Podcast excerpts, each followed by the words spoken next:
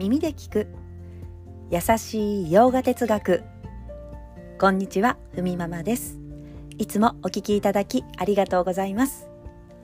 このラジオは耳で洋画哲学を聞いて日常に生かしていこうというラジオです。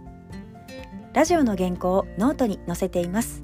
URL を貼りますのでよろしかったらご覧ください。さてちょっとまだ声が本調子ではありませんけれどもよく寝てよく食べたここ1週間。2キロぐらい太ってしまいました。もう食欲が止まりません。ご飯が美味しい。まあ私は白米を炊いていますけれどもこの時期もう茹でた大根ナッパをですね細かく切ってそれをご飯の上にねさっとかけて熱々のご飯の上にさっとのせてちょっとこう岩塩をかけて塩気をつけて食べるのがもう美味しくって朝から進みます。なので午前中のね仕事に支障があるといけないので朝ごはんは最近6時半頃にね食べますけれどもそうするとね徐々にもう9時とか10時には体が軽くなっているそんな感覚です。ちょっとねどうでもいい話をしてしまいました。では本題に入りたいと思います。今日のテーマ。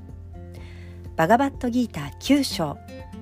知恵を信頼しない人はどうなるの？というテーマでお話ししたいと思います。結論。生と死を繰り返します。バガバットギーターはあえて死がつきまとうという言い方をします。生と死というのはセットですが、まあ、生まれたら必ず死ぬ、まあ、輪廻ですね。死んだら生まれ生まれたらまた死ぬ。永遠にそれを繰り返す。生きるのはつらい。死ぬのはもっと怖いというような厳しい世界を繰り返すことになりますよとギーターは言います。ちょっと怖いことを言いますよね。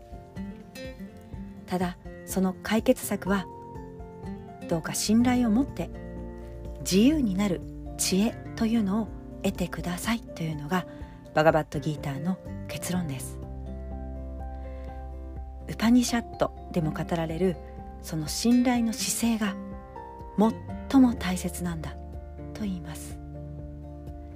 信頼シュラッダーと言います。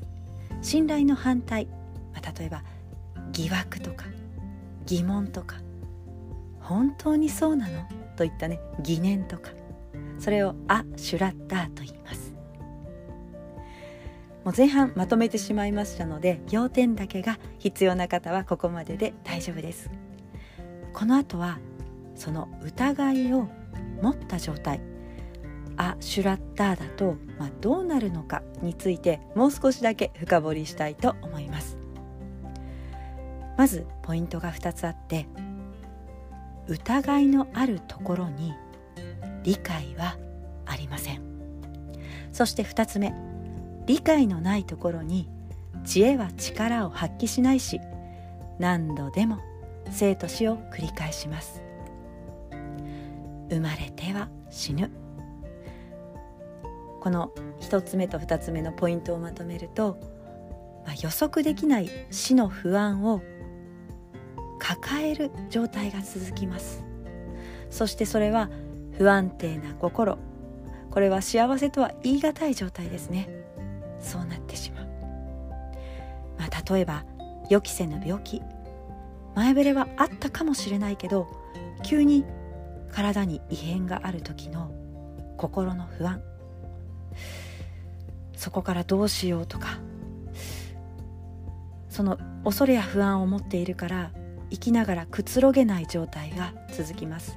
それはやはり不安定ですね。でも経典の知恵があればそれは本来の自分というベースの上に現れた現象。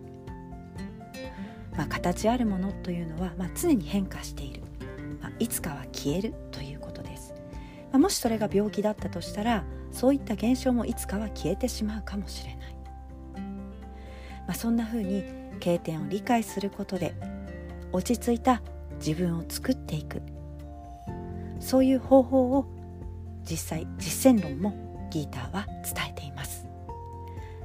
もちろんこの生まれては死ぬという輪廻の繰り返しから抜け出す方法があるんだよというのが大枠ですけれどもまあそれを聞いたところででもそんなのってあるの？あヨガとかねというふうに思う方もいらっしゃいますよね。まあ、例えば目に見えるものは信じる、まあ、目に見えないもの、まあ、そんなものはあるわけがない。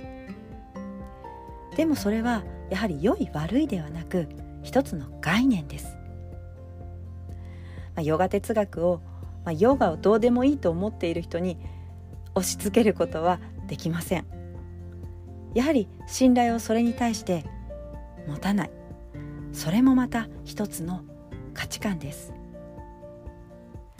まあ輪廻もいいものだと理解した上で満足するまで生と死を繰り返すこともできますよね。はあ、次の人生こういうふうに私は生きるぞというふうに、まあ、逆に言えば何度も生きることができるとも言えます。ただ何度も生と死を繰り返すこの生き方を終わりにしたいという人にはちゃんと抜け道があってその方法が用意されてますよというふうにバガバットギーターは伝えています。はいそれでは今日はこんなところで今日一日も皆様にとって素敵な一日になりますように。耳で聞く優しい洋画哲学ふみママラジオご清聴ありがとうございました。バイバーイ。